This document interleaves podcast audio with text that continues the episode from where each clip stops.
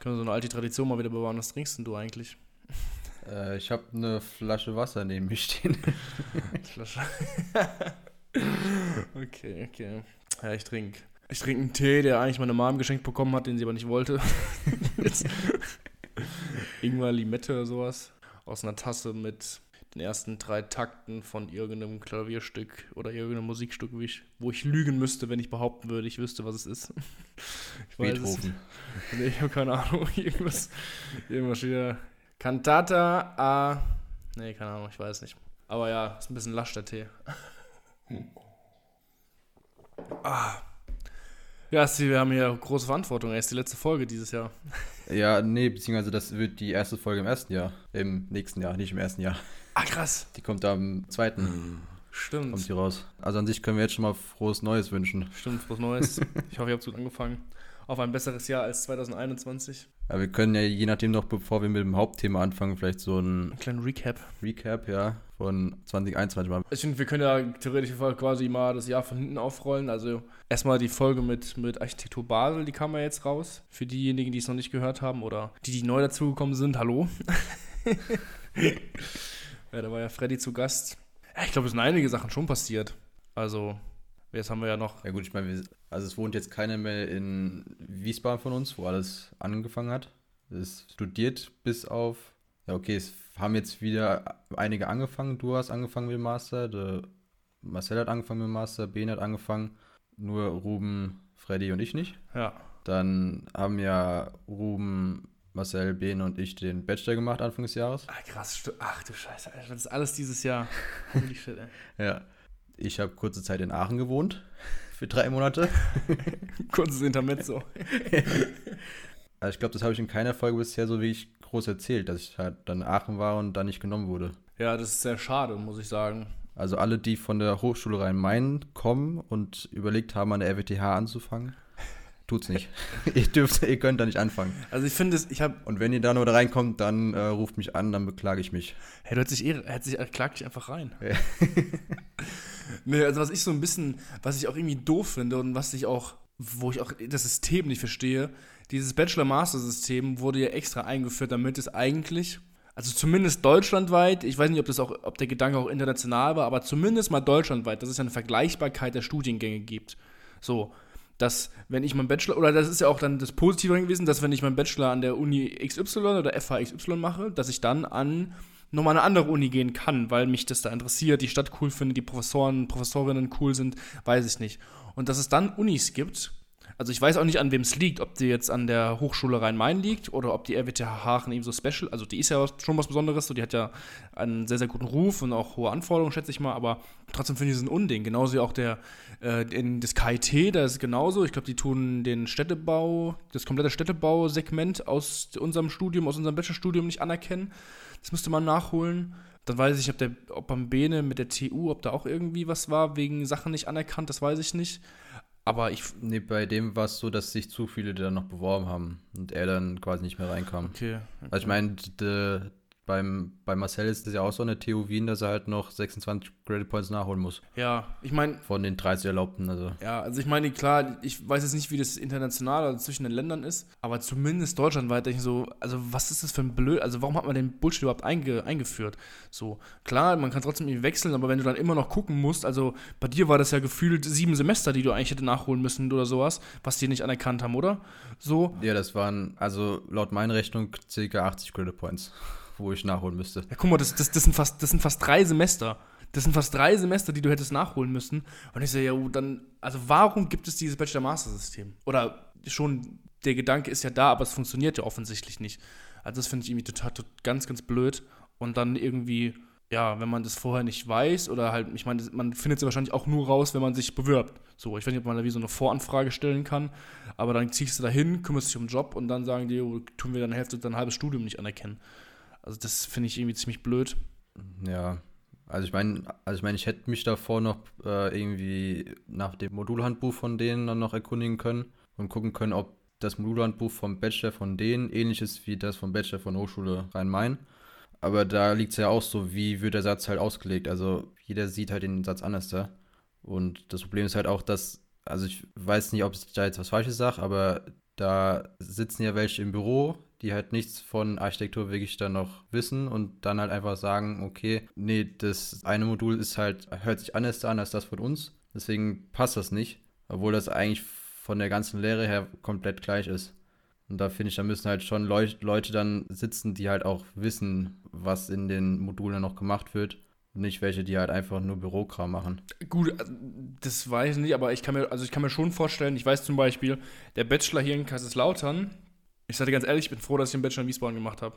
Also, und jetzt weiß ich natürlich nicht, wie das an anderen, Unis ist. Und ich finde es auch krass, dass ich genommen, ich sage dir ganz ehrlich, ich finde es krass, dass ich genommen wurde. Von, jetzt mal abgesehen von meinen Leistungen, vom Portfolio, aber rein vom, vom Anforderungsprofil, was die, was die Module und Credit Points aus dem Bachelorstudium angeht. Weil wenn ich sehe, was die hier im Bachelor machen müssen, allein so Bereiche wie Tragwerkslehre und Baurecht und Baumanagement und Bauaufnahme, es ist viel, viel ausführlicher und also allein Baurecht gibt es, also Baurecht ist die, mega die Rausschmeißerklausur und die haben, das haben wir ja gar nichts. Und Baumanagement ist nochmal ein extra Modul, da haben wir eine Hausarbeit im letzten Semester, das zwar auch nervig ist, weil es mega viel ist, aber also im Vergleich zu einer Klausur, wo die echt umfangreich ist, ein mega der Witz. Genauso Bauaufnahmen haben die einmal das, was wir haben, diese, wo wir quasi also irgendwie eine Ruine oder irgendwas vermessen müssen.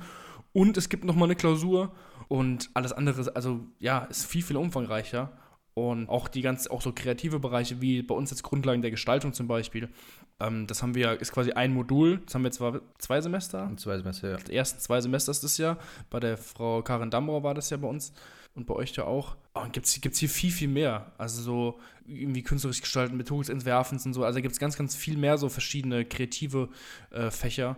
Ja, deswegen finde ich das auch krass. Und ich meine, es kann ja schon sein, dass, dass die RWTH Aachen ganz, ganz andere Sachen macht und viel, viel mehr macht, als jetzt die Hochschule Rhein-Main-Wiesbaden. Und dass es irgendwo berechtigt ist, in Anführungszeichen, dass du nicht genommen wurdest. Aber dann ist es ja ganz strukturelles Gesamtproblem, dass es überhaupt solche krassen Unterschiede gibt zwischen Bachelor und Master oder zwischen Bachelor und Bachelor überhaupt.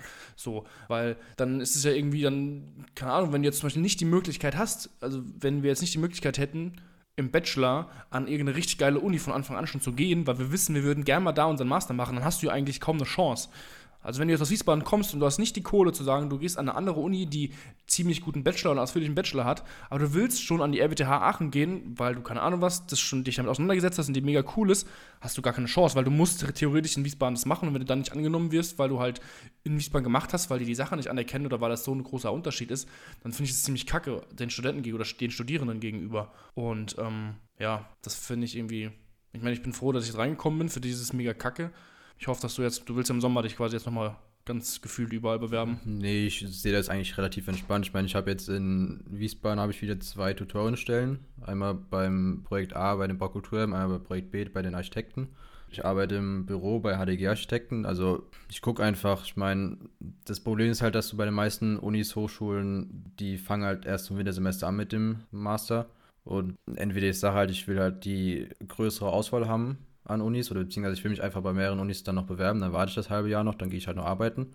Dann, weil ich meine, diese Erfahrung im Büro und dieses und dann nochmal das Geld, was man dann auch nochmal bekommt, also das ist für die Zukunft, beziehungsweise für das Studium und später, je nachdem, wenn ich dann auch in eine andere Stadt ziehe, ist das immer noch die bessere Wahl, als jetzt einfach zu sagen, okay, ich muss den Master so schnell wie möglich machen, um dann halt dann arbeiten zu können und Geld zu verdienen. Also da lasse ich mir lieber Zeit. Nee, also also dass du das jetzt, dass, das, dass man die Zeit sinnvoll nutzen kann, stimme ich dir voll zu. Ich meine halt nur, was blöd ist, du kannst, du wirst nie an der RWTH Aachen studieren können. So. Das ist richtig, ja. Das, und das finde ich halt das Blöde. Ich meine, wenn ich, wenn ich jetzt, wenn ich denke, wie das bei mir gewesen wäre, wenn die TU Kaiserslautern gesagt hat, nee, es funktioniert nicht, ich hätte nicht, was ich hätte machen sollen, weil ich gar ich hatte, ich hatte so Bock wieder aufs Studieren ich habe halt mich auch nur da beworben und habe alles darauf gesetzt und war so fokussiert und habe mich da so drauf gefreut und ich bin dann so ein typisch Steiger mich dann schon wieder in so Sachen rein, wenn ich so was vor Augen habe, was ich gerne machen würde also keine Ahnung, klar, ich hätte dann auch irgendwie weitergearbeitet und sowas, aber das ist, ich habe ja schon, ich habe ja schon ein Jahr gearbeitet gehabt und habe mich dann erst beworben. Klar, ich hätte mich vielleicht auch informieren müssen und sowas, aber wenn ich dann quasi nicht genommen worden wäre, hätte ich noch mal ein halbes Jahr, was natürlich nicht schlimm ist, wie du sagst, Erfahrung und finanzieller Hinsicht ist es ja immer nicht verkehrt zu arbeiten, aber hätte ich noch mal ein halbes Jahr quasi warten müssen und dann wieder probieren können. Und dann weißt du, geil, vielleicht hätte ich mich dann wieder beworben, dann hätte es wieder nicht geklappt, weil wieder die Uni mich an. Also, das ist ja mega, ja, fast schon ein Lotteriespiel so ein bisschen, aber ich finde es gut, dass du da jetzt so ein, dass du da für dich jetzt so viele Sachen machst und also die Erfahrung ist unbezahlbar und das Tutorium ist auch immer ganz cool. Ja, und ich kann nur sagen, Aachen ist eine sehr schöne Stadt. Also wenn jemand mal nach Aachen will, lohnt sich auf jeden Fall. ja, das glaube ich, das glaube ich.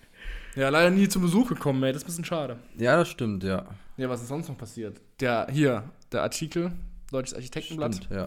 Das ist noch passiert. Ich glaube, das war so mit das, das krasseste, würde ich sagen, was so, was die Aufmerksamkeit angeht und sowas, wo Leute irgendwie auf uns aufmerksam geworden sind. Ich glaube, das war ziemlich heftig. Ich glaube, da können wir auch immer noch dem Fabian oder generell der Möglichkeit dankbar sein, dass es funktioniert hat. Ähm, Ansonsten dann noch dein Interview mit dem Herrn. Max Otto Zetzelsberger. Richtig. Das war ja auch nochmal so ein großer Meilenstein bei uns. Ähm, vielleicht kann ich schon ein bisschen was anteasern. Ich hoffe, ich kann es auch erfüllen. Also meine Folge kommt ja, meine nächste Folge kommt ja im März und ich denke, das wird wahrscheinlich wieder ein Interview werden. Ich habe da so viel Spaß dran gehabt und muss auch sagen, ich habe echt auch positives Feedback von, von eigentlich von allen Leuten bekommen. Und ich habe da echt Bock drauf und finde es halt irgendwie cool, wenn man einfach so so richtig, so ein bisschen kennt auf YouTube gibt es so Formate, wo so Kinder irgendwelchen Promis so Fragen stellen, so irgendwelchen Rappern oder generell so Musikern und sowas und so, ich fühle mich dann ein bisschen so, okay, da sind irgendwie Leute, die so, so viel mehr Lebenserfahrung und dann kommt noch die Berufserfahrung und die sind aus der gleichen Fachrichtung, also Architektur und ich kann wirklich so ganz normale Fragen stellen, die mich wirklich interessieren. Und die Chance will ich irgendwie gerne nutzen und ich hoffe natürlich, dass die Leute, die das hören und auch ihr, dass ihr da auch was mitnehmt und dass es interessant ist. Und ja, deswegen habe ich das vor, das weiterzuführen. Und ich denke, dass im, im März mit einer Architektin ein Interview kommen wird. Ähm, also, sie weiß auch noch gar nichts davon. ich habe es nur, ich hab's nur mal, sehe das als Möglichkeit und bin gerade so versuchen, so ein bisschen dann inhaltlich was vorzubereiten, dass es auch passt. Und dann werde ich, denke ich mal, jetzt im Januar das Thema hoffentlich klar machen, dass es funktioniert. Und ja, dann geht es weiter, die Serie. Dann hier die neue Serie, die Filmserie wird ja von Freddy und Bene weitergemacht mit, mit Odyssee. Die vorletzte, nee, letzte Folge war das. Letzte Folge, ja. Ja. Das ist echt ein komischer Film, muss ich schon mal im Nachhinein sagen. Ey, voll. Ich habe Odyssee im Weltraum. Also, das ist. Ich hatte ja, also der. Ich habe den mit dem Freddy auch geguckt gehabt, irgendwann in Wiesbaden mal.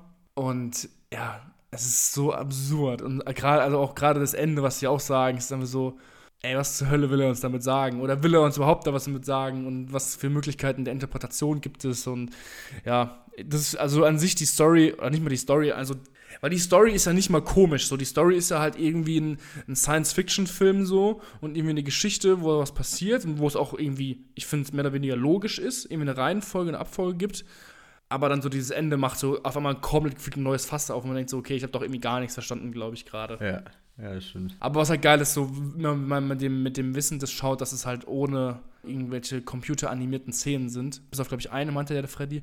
Aber ansonsten, dass es alles irgendwie händisch, künstlerisch irgendwie gelöst wurde und wie man es auch mit speziellen Techniken, der, wie man es filmt und sowas. Also das finde ich halt krass. Das finde ich ziemlich cool. Und ja, weil man eben hier heutzutage so verwöhnt ist von oder so das gewöhnt ist, dass irgendwelche geisteskranken Explosionen und Laser und Piu Piu und da und alles animiert ist und so. Deswegen fand ich das irgendwie mal sehr erfrischend vor allen Dingen, obwohl es ja irgendwie schon Jahre alt ist, Jahrzehnte. Ansonsten. Aber was ich sagen muss, passend dazu, sorry, dass ich unterbreche, ich habe vor kurzem habe ich mir mal die Architektur von Dom Hans van der Laan angeschaut krass. Also vergleichbar, so, das ist ja auch schon noch was 19, also so die 70er Jahre, 60, 70er, 80er Jahre, wo er gebaut hat. Mhm. Und es ist so, also wenn man wenn ich mir das heute angucke, es ist so zeitgenössisch, finde ich. Und so dieses, er macht ja ganz viel mit diesem weiß verschlemmten Ziegelstein, diesem weiß verschlemmten Ziegel. Also, und hat er, ich glaube, fast ausschließlich Kirchen gebaut oder sakrale Räume. Oder zumindest zum sehr, sehr großen Teil. Und krass, also wirklich krass, wenn man denkt, okay, was, das ist irgendwie vor 40 Jahren entstanden oder mittlerweile ja vor 60 Jahren entstanden. Und es ist so zeitgenössisch oder das hat so einen zeitgenössischen Charakter. Das finde ich irgendwie cool. Da gibt es ja auch irgendwie, von dem selber gibt es nochmal so eine, so eine Raumstudie auch noch. Ja, ich kannte, also ich kannte den ja nur, den haben wir auch schon diverse Male hier zitiert von seinem, von seinem Text aus dem, aus dem Skript von Herrn Professor Georg Ebbing zum Thema Raum. Da war das ja irgendwie so, wenn man quasi zwei Scheiben gegenüberstellt, sodass dann Raum aufgespannt wird im, im großen Weiten. Was ich halt cool finde, ist bei ihm, dass man zum einen diesen theoretischen Teil sehr gut dokumentiert hat, sei es über halt Architekturtheorie generell, über Proportionen und alles Mögliche, aber dann genauso auch seine Bauten, die er umgesetzt hat, dann auch so sehr so gut dokumentiert hat und dass man das dann eben so ein bisschen, wenn man sich damit auseinandersetzt, irgendwie auch in Relation zueinander vielleicht setzen kann. Das finde ich irgendwie ganz schön. Hm. Ja, ich bin bei, ich bin über die Visare auf den gestoßen, also habe ich mal geguckt, was, was da so ist, weil ich jetzt vom, vom Nils habe ich jetzt zu Weihnachten so ein Buch bekommen Buch von Studio Anne Holtrop. Hm. Das ist auch ein holländisches Büro.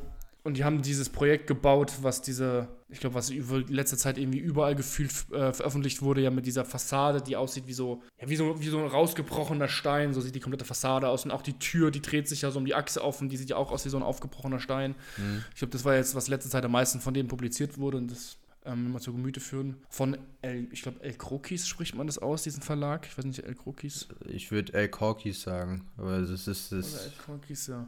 Wo ich sagen muss, mega geil. Also kann man, ich glaube, die alle Bücher von denen kann man, kann man irgendwie empfehlen. Weil ich finde, die haben eine total coole Mischung aus, aus, aus Fotografien, also Bildern der Projekte, die haben Detailzeichnungen, die haben wenigstens vor allen Dingen Grundrisse drin, Grundrisse, Schnitte, Ansichten, sowas. Und das finde ich irgendwie total, die haben immer eine total schöne äh, Mischung aus, aus allen möglichen Darstellungs- oder Präsentationsweisen, wie man so ein Projekt irgendwie zeigen kann. Das finde ich cool. Mhm. Und die haben vor allen Dingen, ich habe auch vom, von, von Chipperfield gibt es auch so ein Buch, also so ein El Krokis Buch.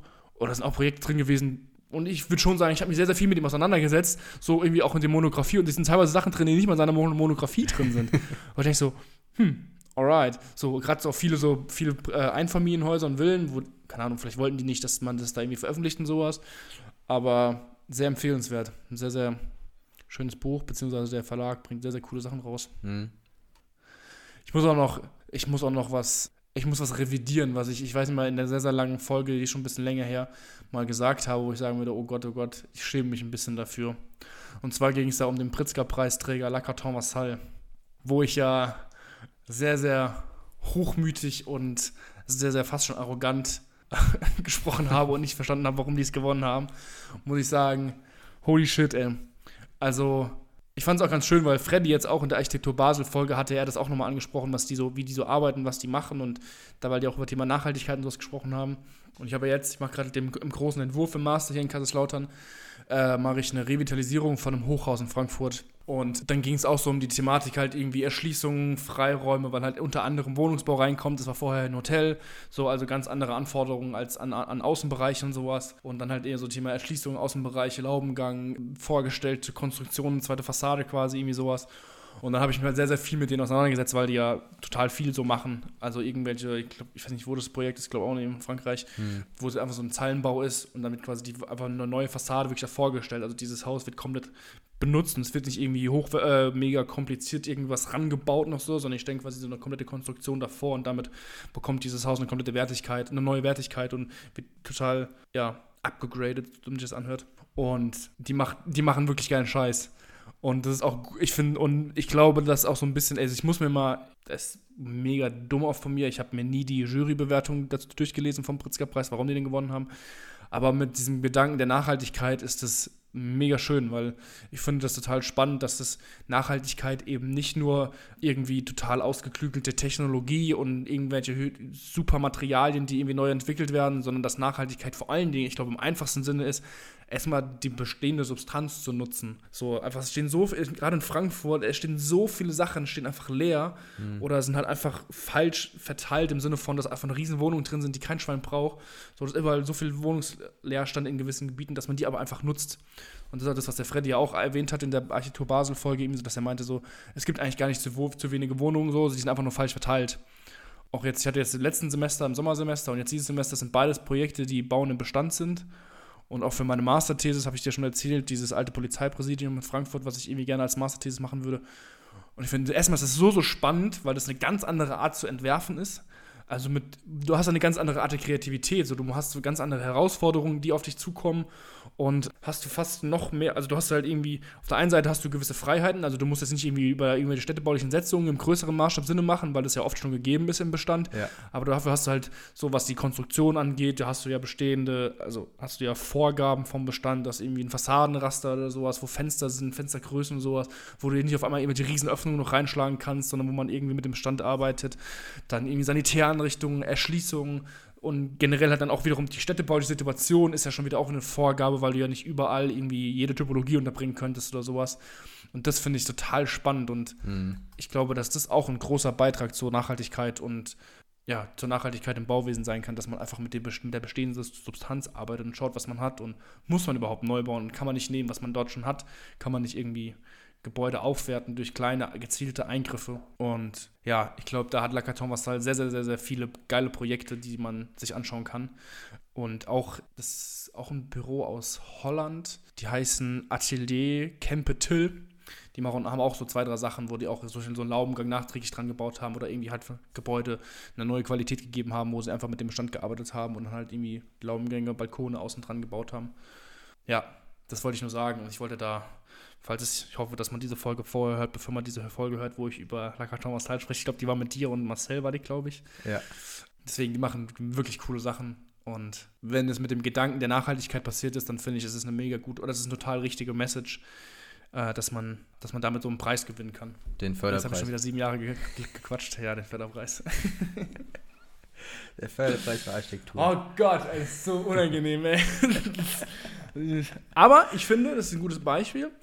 Das ist halt auch irgendwie unser Podcast, dass wir im Laufe der Zeit unsere Meinung auch ändern und dass wir uns ja weiterentwickeln, dass wir bestimmt nicht hier alles, was wir sagen, zu 100% richtig ist und logischerweise auf gar keinen Fall die Wahrheit ist, ähm, sondern dass auch wir unsere Meinung ändern und uns weiterentwickeln und neue Standpunkte gewinnen. Und ja. Also ich meine, es wird auch irgendwann dann auch sehr langweilig werden, weil wir dann nur noch das wiederholen, was wir ganz am Anfang auch schon mal gesagt haben. Ja, voll, ja. voll. Also ich meine, zum einen ist ja auch, was du auch meintest, was ja dieses Jahr passiert ist, was ja, was finde ich viel größer ist als irgendein Interview, was wir gemacht haben oder irgendein Podcast, wo wir teilgenommen haben, ist, ey, ich finde, ich glaube, das erste Jahr, wo wir mehr oder weniger durchgezogen haben. Mhm. Also, mal, und, und wir sind an sechs verschiedenen Orten.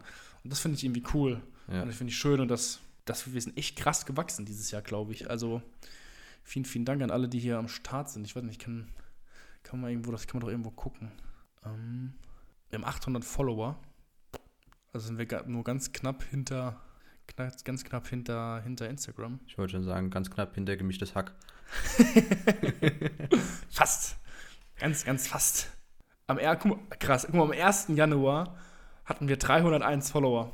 Und wir sind, also wir haben 501 Leute sind dieses Jahr dazugekommen. Voll cool. Also, ich finde das total schön, dass es so eine wachsende Community ist. Willst du noch was sagen zu dem diesjährigen, zu dem, zu dem diesjährigen Jahr, zu dem, diesem Jahr? Zu diesem Jahr äh, war schön, war schwierig. Äh, ja, das war eigentlich alles. Nee, also ich meine, also klar, die, diese ganze Situation mit Covid, das ist halt immer noch so ein bisschen das Hauptthema eigentlich, aber ansonsten. Wie ist es bei euch auf der Arbeit? Also seid ihr alle vor Ort? Habt ihr Homeoffice oder? Nee, wir sind alle vor Ort. Okay. Wie, viele seid ihr da in dem Büro? Äh, mit mir neun. Wenn, wenn alle, nee, mit mir zehn sogar, wenn alle da sind. Mhm. Also es ist eigentlich ein doch relativ. Ist das noch ein kleines Büro? Nö, ich glaube, das ist schon. Mit zehn Leuten ist das noch. Also ich meine, wir haben auch zwei zwei Chefs. Also. Keine Ahnung, aber. Ja, das geht doch, das ist ein normales Büro. Es ist, ist auf jeden Fall angenehm, da zu arbeiten. Es ist nicht so, dass du da als Werkstudent, als Einsteiger, dass du da komplett untergehst. Das ist es jetzt nicht so. Ich finde dieses, das Projekt äh, Neue Meile in Böblingen total cool wo die diese, diese Beleuchtung, diese Ringbeleuchtung, die quasi über, über der Straße so schwebt. Der Freddy hatte mir das mal gezeigt gehabt, mhm. aber da wusste ich gar nicht, da wusste ich nicht, dass es von denen ist. Und dann bin ich nochmal auf die Seite gegangen, als du das erzählt hattest und habe mir das nochmal angeguckt. Und das ist echt ein cooles Projekt. Also ich finde es, diese Bilder, gerade wo das dann, wo es dunkel ist, wo es Abend ist und dieser, dieser Fußgängerzone entlang fotografiert ist, finde ich es irgendwie cool, diese einzelnen Spots, die dann irgendwie so, ja, so einzelne Orte schaffen, irgendwie unter dem Licht, mm. wie so ein kleiner Heiligenschein. ja, das ist doch schön, dass du dich hier wohlfühlst. Ich meine, vor allen Dingen, ja, das ist irgendwie direkt in Bad Kreuznach, also ist ja mega geil. Ich fahre halt, wenn nicht gerade wieder die B umgebaut wird bei uns, ähm, bin ich in fünf Minuten mit dem Auto da. Also. Jetzt Fahrrad fahren hier. Ist doch sportlich. Ja, das wollte ich auch eigentlich nur äh, bei den Temperaturen und bei Regen und sowas wollte ich das nicht gerade machen. Mi, mi, mi. ja, wollen wir mal zum, zum heutigen Thema, oder? Wir haben schon wieder eine halbe Stunde aufgenommen, ohne dass wir irgendwas Gehaltvolles gesagt haben. Ja, ich meine, das wäre ja schon wichtig, so ein kleines Recap vom Jahr. Ich glaube, es war ein sehr erfolgreiches ja. Jahr und es hat uns allen sehr viel Spaß gemacht. Vielen Dank an alle, die dabei sind und noch dazukommen und dazu gekommen sind. Ein Hoch auf das nächste Jahr. Yes, 2022. Wunderbar, dann, ich habe dir ein Video geschickt, beziehungsweise ich habe dir einen Link geschickt zum Video. Zwar ist das von dem YouTube-Kanal Wired das ist mit James Dyson, also dem äh, Designer. Der beantwortet äh, Fragen von Twitter, von Zuhörern, Zuschauern von dem YouTube-Kanal. Auf jeden Fall ist eine Frage, ich, hast du dieses Video gerade offen? Dann kannst du die Frage nochmal. Äh, ich habe es nicht offen, aber es geht, glaube ich, darum, dass er gefragt wird, inwiefern nicht vorhandenes Wissen, also inwiefern Unwissenheit in einem gewissen Gebiet, zu einer gewissen Thematik irgendwie eine Chance oder eine Möglichkeit ist oder wie man damit umgeht am besten. Ich glaube, das war so ein bisschen die Frage. Und er antwortet halt, dass ein Experte glaubt, alles zu wissen. Er ist aber auch sehr gehemmt durch seine Kenntnisse und seine Erfahrungen, um den Standardweg, die Standardherangehensweise zu ändern und einen neuen bzw. anderen Weg auszuprobieren. Äh, wenn man wenig Ahnung, aber sehr viel Neugierde in eine Richtung hat und man diese Richtung mit mehr Naivität herangeht, kommt man auf neue Ansätze und auf neue Wege, wie man an die Sache herangehen kann. Und da mich ich halt, ist das in der Architektur auch so, dass wir, also jetzt wenig speziell, aber auch jetzt die größeren Architekten, dass wir halt einfach zu viel wissen, um was uns dann ja daran hindert, neue Wege des Entwurfs zu entdecken. Ähm, also ich glaube, das kann sowohl als auch sein. Also ich glaube, wenn der Erfahrungsschatz von ArchitektInnen, die jetzt schon irgendwie Jahre arbeiten, ich glaube, der ist in Anführungszeichen unbezahlbar und der ist auf jeden Fall von großem Vorteil, weil man einfach sehr, sehr viel weiß und ich glaube, dass das Wissen, also wenn man sehr viel weiß, ich glaube, das ist immer von Vorteil, ich glaube, das ist nie negativ und ich glaube nicht, dass man einen besseren Ansatz oder einen besseren Entwurf macht, wenn man quasi unerfahren ist und neugierig ist im Vergleich zu, wenn man viel weiß und viel kennt, wie eben erfahrene ArchitektInnen.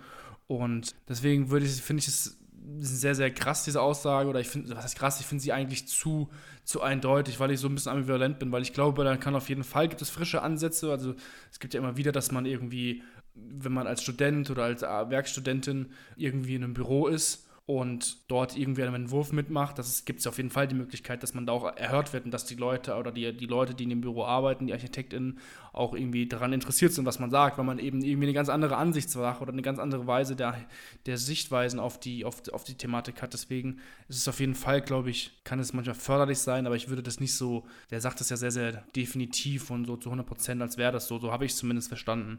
Deswegen würde ich das nicht sagen, weil ich glaube, im Endeffekt ist es immer von Vorteil, wenn man Sachen weiß und sieht. Und es ist ja auch so, ich finde, man, also ich bin der Meinung, du kannst zwar neugierig sein, aber wenn du nichts gesehen hast und nichts kennst, wenn wir jetzt mal Bezug auf die Architektur nehmen, wenn du noch nie ein Haus gesehen hast, jetzt mal ganz radikal gesehen, wenn du noch nie ein Haus gesehen hast, noch nie jemand mit Architektur beschäftigt hast, ich glaube nicht, dass du einen besseren Entwurf machst als jemand, als eine Architektin oder Architekten, die sich schon seit Jahren damit auseinandersetzen. Ja, ich meine, also also an sich bezieht er das ja auf den einen Staubsauger, den er dann noch entworfen hat oder dann noch designt hat, wo er Luft von Staub trennen wollte. Und irgendein Physiker, Professor, hat ihm gesagt, dass das halt nicht geht. Und er hat es dann halt, ähm, weil er in diesem Bereich keine Kenntnisse hat, er es aber unbedingt hinbekommen wollte, hat er sich in dem Bereich so viel Wissen dann angeeignet oder so viel gelesen, dass er es am Ende dann doch hinbekommen hat. Also ich denke mal halt, wenn du ein Haus entwerfen willst, und das unbedingt halt machen willst, du aber halt keine Ahnung da, dann darüber hast, dich aber dann noch mal schlau machst, wie das halt geht, dass du dann halt je nachdem schon einen, also auf jeden Fall einen anderen Weg einschlägst als der normale Architekt oder eine normale Architektin. Also das denke ich schon, weil er bezieht das ja auch auf den Designverlauf. Ich weiß nicht, ob man das unbedingt auf Entwurfsverlauf vom Architekten dann auch noch beziehen kann. Also ich glaube, dass Neugierde kann man vielleicht sagen, also Neugierde ist auf jeden Fall immer gut und ich glaube, das ist auch wichtig, auch wenn man irgendwie schon seit 50 Jahren tätig ist in dem Beruf oder in irgendeinem Beruf. Deswegen, weil auch als er dann sagte, ja, er hat dann, er ist dann irgendwie zu einem Fachmann gegangen und er hat ihm gesagt, nein, das funktioniert nicht, was du da vorhast und er hat es dann doch hinbekommen, dass es funktioniert, bin ich der Meinung, in dem Moment, wo er es geschafft hat und den Staubsauger dann oder diese Technologie dann doch entwickelt hat, ist er ja dann schon wieder ein Fachmann. Mhm. Also er ist quasi aus einer Unwissenheit, die Unwissenheit war vielleicht irgendwie Antrieb, weil es ihn nicht befriedigt hat, so eine Antwort von einem, von, einem, von einem Experten zu bekommen. Und diese Unwissenheit hat ihm dann quasi diese Naivität gegeben, okay, ich verfolge das trotzdem. Und er hat sich aber dann am Ende dann doch halt so viel Wissen angeeignet, dass er dann irgendwie doch ein Fachmann drin ist. Deswegen finde ich das eher, ich glaube, der, der, das Keyword ist, glaube ich, eher Neugierde. Und ich glaube, die ist immer förderlich. So egal, ob man jetzt als Student, als Student tätig ist äh, oder halt irgendwie schon seit 30 Jahren als Architektin äh, tätig ist. Und deswegen würde ich dem so, ja, zur Hälfte zustimmen, diesem Zitat, sage ich mal, weil ja, auf der einen Seite klar, irgendwie, wenn, wenn gewisse Frische da ist, irgendwie, ich meine, das merkt man ja auch, wenn wir irgendwie im Tutorium tätig waren, so die Erstsemestler, die haben ja ein bisschen weniger Erfahrung als wir, aber die haben irgendwie trotzdem ja auch ganz coole Ansätze, wo wir sagen, ey, das ist irgendwie, finde ich cool, was du da machst und so und das ist auch irgendwie, würde ich vielleicht nicht drauf kommen auf die Idee, weil ich schon wieder irgendwie viel ganz, ganz anders denken würde, ähm, dass das förderlich oder interessant sein kann, dass da coole Ergebnisse rauskommen können, ich glaube, da, da sind wir uns einig. Aber ich glaube, im Endeffekt ist das Thema die Neugierde einfach, die einen dazu antreibt, irgendwie sich halt weiter zu informieren und weiterzuentwickeln und die, die, ja, die Idee zu verfolgen, die man halt hat. Weil. Aber wenn. Ja. Aber, aber wenn du jetzt dann, ähm, sagen wir mal, du hättest in dem Bereich, was hat mir noch nicht entworfen, in einem Flughafen, mal grob jetzt gesagt, du hast jetzt die Neugierde, einen Flughafen zu entwerfen. Würde dich dann dein aktuelles Wissen, was du hast, würde dich das in bestimmten Bereichen daran hindert, einfach dieses, dieses Thema Flughafen anders zu denken oder neu zu denken? Oder wäre es da nicht besser, jetzt dann einfach zu sagen, das lieber mal einem Erstsemester zu geben, der hat wirklich, also in Anführungszeichen, relativ wenig Ahnung hat noch, dann einfach zu sagen, okay, entwirf mal den Flughafen oder mach mal ein Konzept dazu, eine Idee. Ich glaube nicht, dass ich es besser machen würde, wenn ich keine Ahnung hätte. Weil ich habe von Flughäfen absolut keine Ahnung, was das Fachspezifische angeht. So, habe noch nie einen Flughafen entworfen. Aber wenn ich jetzt mal so dran denke, wie man halt irgendwie, was, was, was ja, was bei einem Flughafen auch tauft, auftaucht, was ja bei allen anderen Projekten auch ist, irgendwie so eine Idee, ein Konzept, eine Idee fürs Äußere, für die äußere Gestalt und was auch immer, glaube ich, dass es da förderlich ist, dass man einfach schon Erfahrung hat, weil man ja viel, viel mehr weiß. Also ich weiß viel eher, oder man hatte so, als, dass man irgendwann als Architekt hat man ja so eine gewisse eine Vorstellung, wie man bauen möchte, man hat eine gewisse Haltung und man, man, man hat eine Idee, wie irgendwie die Zukunft aussehen soll oder zumindest eine Vorstellung. Und das kann man ja dann auf diesen, kann man ja auf jede Typologie irgendwie runterbrechen, auf jede Typologie anwenden.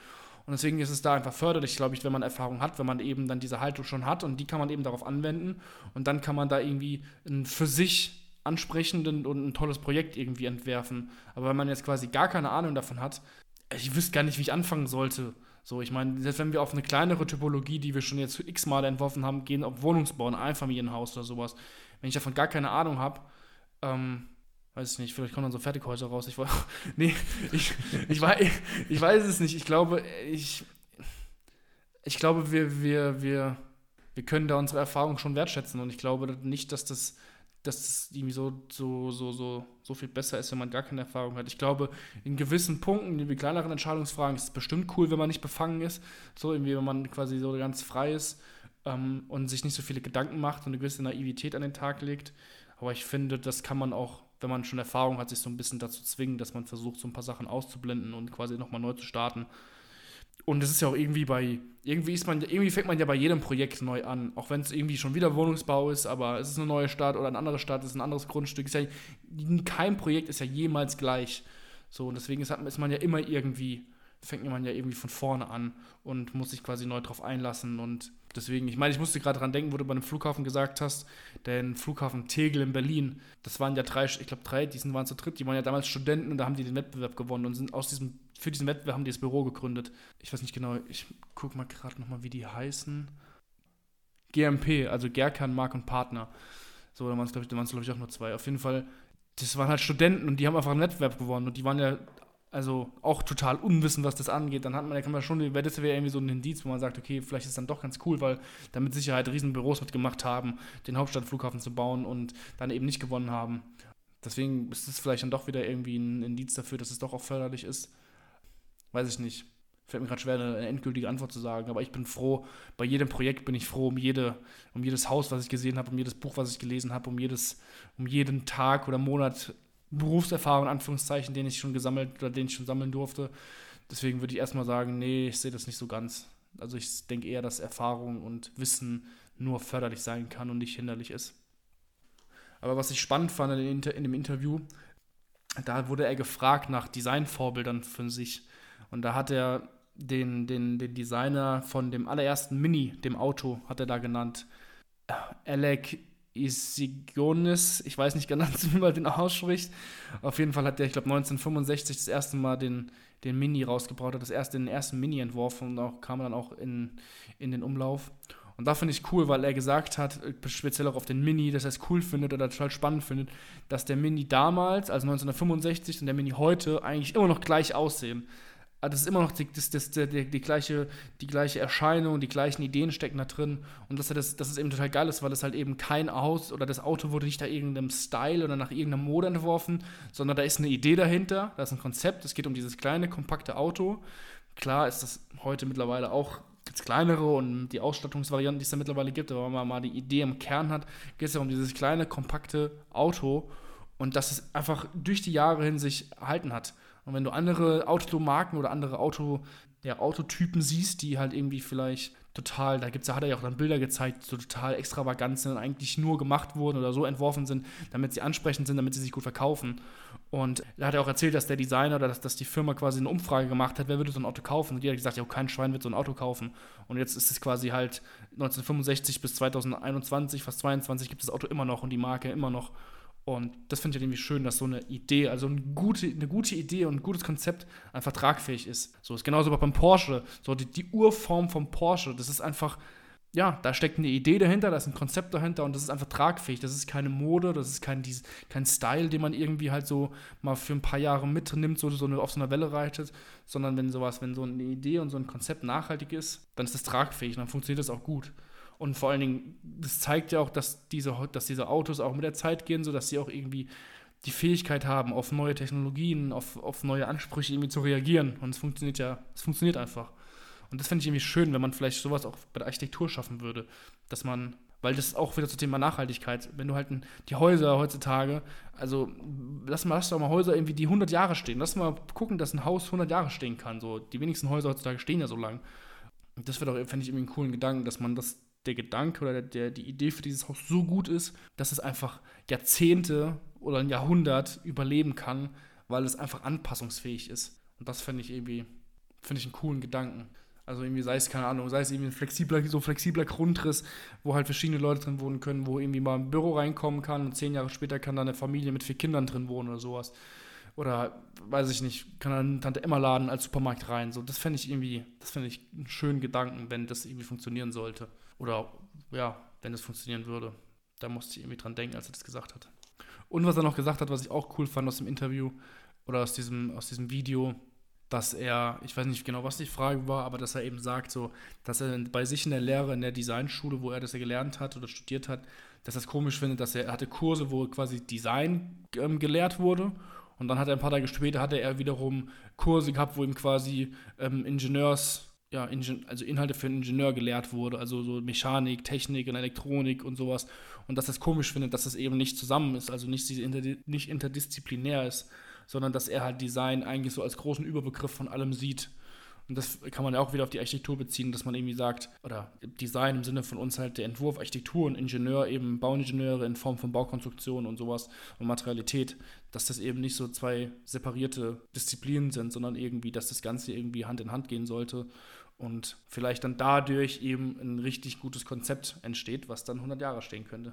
Ja, das hatten wir auch mal, also bei einem, ich glaube bei einem Stegreif, das war beim, das war nicht beim Müller, das war beim Fuchs, war es glaube ich, wo es dann ging von neu, für ein neues Konzept für das Raumlabor in Wiesbaden an der Hochschule und da hatte ich halt gedacht, weil hinter dem Raumlabor ist ja dann der Hof, wo dann auch gegenüber dann der Gebäudeteil quasi von den Bauingenieuren ist, warum man quasi in dem Hof keine Projekte mit den Bauingenieuren halt, halt mal macht. Weil wir sind ja wirklich in einem Gebäude mit den Bauingenieuren. Ich habe mit keinem Bauingenieur in dem, an der Hochschule bisher einen, also nur einen Dauer gewechselt. Also das ist halt auch so ein Ding, das darf nicht sein normalerweise. Also. Das ist, das ist lustig, dass du das, dass du das ansprichst gerade. Ich habe nämlich jetzt, ich hatte am, am 15. Dezember hatte ich mein, mein erstes und letztes, oder zunächst letztes Testat jetzt für den Entwurf. Und in der Woche davor hatte ich eine Korrektur und dann ging es halt darum, ich habe auch so diese Revitalisierung von dem Hochhaus und Laubengang und bla bla bla.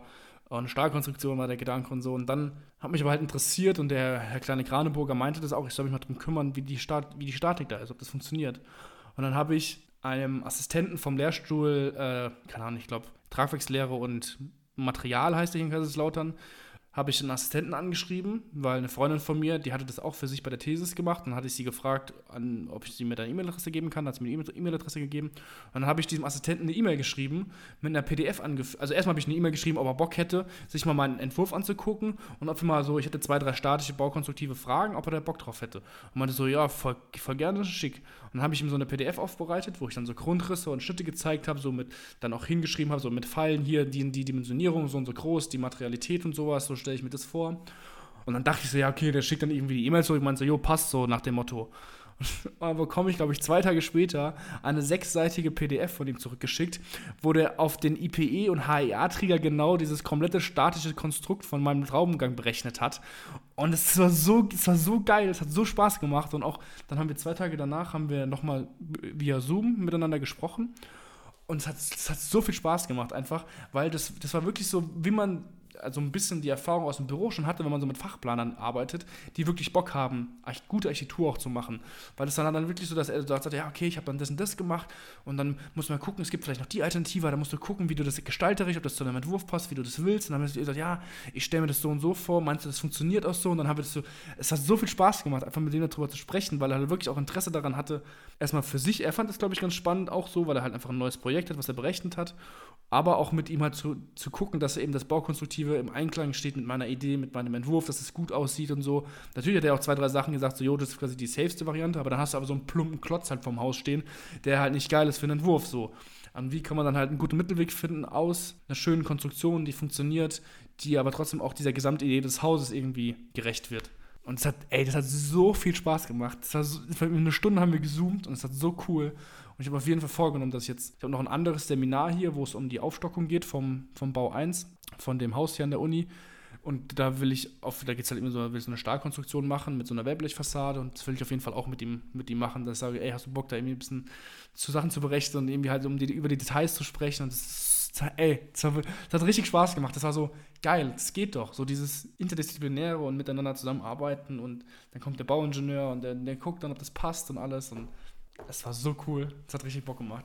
Und was halt war noch ein Ding, das kam halt mega gut an. So, dann habe ich halt die Woche drauf hatte ich dann eben dieses Testat am 15. Dezember und dann habe ich so gedacht, so, jo, ich habe es mit der, mit der Statik abgeklärt, es passt so. Und der HGK so, ja, cool, geil, passt. So, und das ist halt nicht so, dass man, weil ich finde das immer so bei den Entwürfen mal so, ja, ich dimensioniere die Stütze jetzt hier mal 30 auf 30, 40 auf 40, aber keine Ahnung, das passt. Und das ist halt wirklich cool, weil dort einfach, dann bekommt es so eine, also entwerferisch kann man dann immer noch darüber diskutieren, ob das gut ist oder nicht gut ist, aber so rein die, die Statik und sowas bekommt halt so eine Realität. Ja, Unantastbar, Unantastbarkeit hört sich so komisch an, ja, aber es bekommt so eine Realität und es ist halt so, jo, das funktioniert auch. Ich habe mir nicht eh eine Scheiße da gerade ausgedacht, sondern es funktioniert auch. Und das war ein total schönes Gefühl, mit dem, mit dem Yannick Braun heißt der, äh, mit dem hier zu, mit dem darüber zu sprechen. Das war echt cool. Shoutout an Yannick Braun. Shoutout an Yannick Braun, Alter. Ja, ich muss, ich habe ich hab ein mega schlechtes Gewissen. Er meinte noch, ich soll ihm unbedingt eine E-Mail schreiben nach dem Testat, wie es jetzt weitergeht. Und ich habe, das ist jetzt schon wieder, ja, zwölf Tage her, fast zwei Wochen. Ich habe es nicht gemacht. Ich muss ihm unbedingt noch eine E-Mail schreiben, weil ich gerne halt jetzt nochmal. Mensch. Ja, ich. ich nee, aber gerade mal noch, aber dazu, ich meine, also ich habe es jetzt auch im Büro, habe ich dann ja auch nochmal gemerkt, dass halt einfach diese, die Zusammenarbeit mit den Bauingenieuren, mit dem Planer und all dem ganzen Zeugs, dass das halt später halt auch wichtig ist im Büro. Und das lernen wir jetzt zum Beispiel in der Hochschule 0,0. Voll. Das ist halt einfach nur, okay, plan mal, je nachdem halt vielleicht bei einem Partner. Dann fragst du den halt mal kurz, willst du, willst du das irgendwie das Fenster da haben oder da haben? Aber nicht so, okay, funktioniert das überhaupt? Und das ist halt so was, wo man halt auch nochmal in der Lehre überlegen könnte, noch was zu ändern. Ich glaube, ich glaube in Darmstadt, ich weiß nicht, ob es die TU ist oder eine FH war, da habe ich mal von, ich weiß auch nicht mehr, von wem ich das gehört habe, ähm, vielleicht stimmt es auch nicht, aber ich glaube schon, dass ich das mal ein Kumpel mir mal erzählt hat, dass es da im ersten Semester ist, dass man irgendwie, da musste der, glaube ich, irgendwie so auch so eine Sporthalle oder sowas zusammen mit den Bauingenieuren entwerfen. Also sowohl die Ersti Bauingenieure als auch die Architektur-Erstis haben quasi zusammen dann diesen Entwurf gemacht und mussten dann ich meine, klar, die, die haben natürlich die Erstis vom Bauingenieurwesen, aber auch absolut noch keine Ahnung wahrscheinlich groß davon, was jetzt irgendwelche statischen ähm, Systeme angeht. Aber wie du sagst, ich finde, dass man das irgendwie den höheren Semestern, ja, dass das irgendwie, dass man das viel, viel mehr verknüpft werden sollte. Wahrscheinlich hätte man auch in Wiesbaden irgendwie die Idee, aber der, die zwei Studiengänge vegetieren ja irgendwie so nebeneinander vor sich her. Wobei man auch da sagen müsste, man, man hätte wahrscheinlich einfach den Herrn Fahrbusch mal fragen müssen. Also ich glaube, dass man da auch einfach, das ist halt einfach eigene Initiative. Aber trotzdem finde ich, dann hätte man, man hätte das immer so ein bisschen mehr, generell halt dieses Baukonstruktive, das war ja immer so gerade im dritten Semester, man hat einen Entwurf gemacht und, oh fuck, das Ding muss ja noch stehen. So, dann hast du halt irgendein Detail abgezeichnet und sowas. Das ist halt nicht geil, weil es halt einfach so nicht ist. Und die Realität, wie du sagst, das ist nicht nur wichtig so, dass ich glaube, das ist ein Hauptbestandteil von dem Beruf, dass du halt die ganzen verschiedenen, wenn wenn du Fachplaner hast, aber dass du diese verschiedenen Disziplinen einfach zusammenbringst. Weil du kannst noch so ein geiler Entwerfer sein, wenn, oder du kannst noch so eine coole Idee haben, wenn das Haus nicht stehen kann, wenn es nicht funktioniert, ist halt nicht cool. Und das finde ich halt, ist ein super schönes Gefühl. Oder es ist auch geil, vor allen Dingen, wenn du halt Leute hast, die auch Bock haben, dann damit jetzt so dran zu arbeiten und auch irgendwie ein Interesse daran haben, dass da ein cooles Haus dran entsteht und dass dann auch irgendwie deine Idee äh, umzusetzen ist und dass es die auch fordert und dass die da auch cool, coolen Input mitbringen. Das finde ich geil und auch schön, dass du, also dass du die Erfahrung auch im Büro jetzt machst. Also ich sehe halt auch, wie es halt nicht laufen sollte. Klar. Wie, wie, diese, wie diese Kommunikation halt so fehllaufen kann, dass es halt am Ende einfach, halt überhaupt nicht klappt. Ja, also, was ich auch in, ich habe ja mein Praktikum als Juris Architekten in Frankfurt gemacht. Alter, was da, was da passiert oder was die Leute da für einen Scheiß da teilweise gebaut haben, auch die Fachplaner und denkst so, Alter, was macht ihr da? So, ja. Deswegen aber, ich glaube, wenn's, wenn man vom Best Case ausgeht, dann kann es eine total fruchtbare Arbeit sein und macht auch total viel Spaß.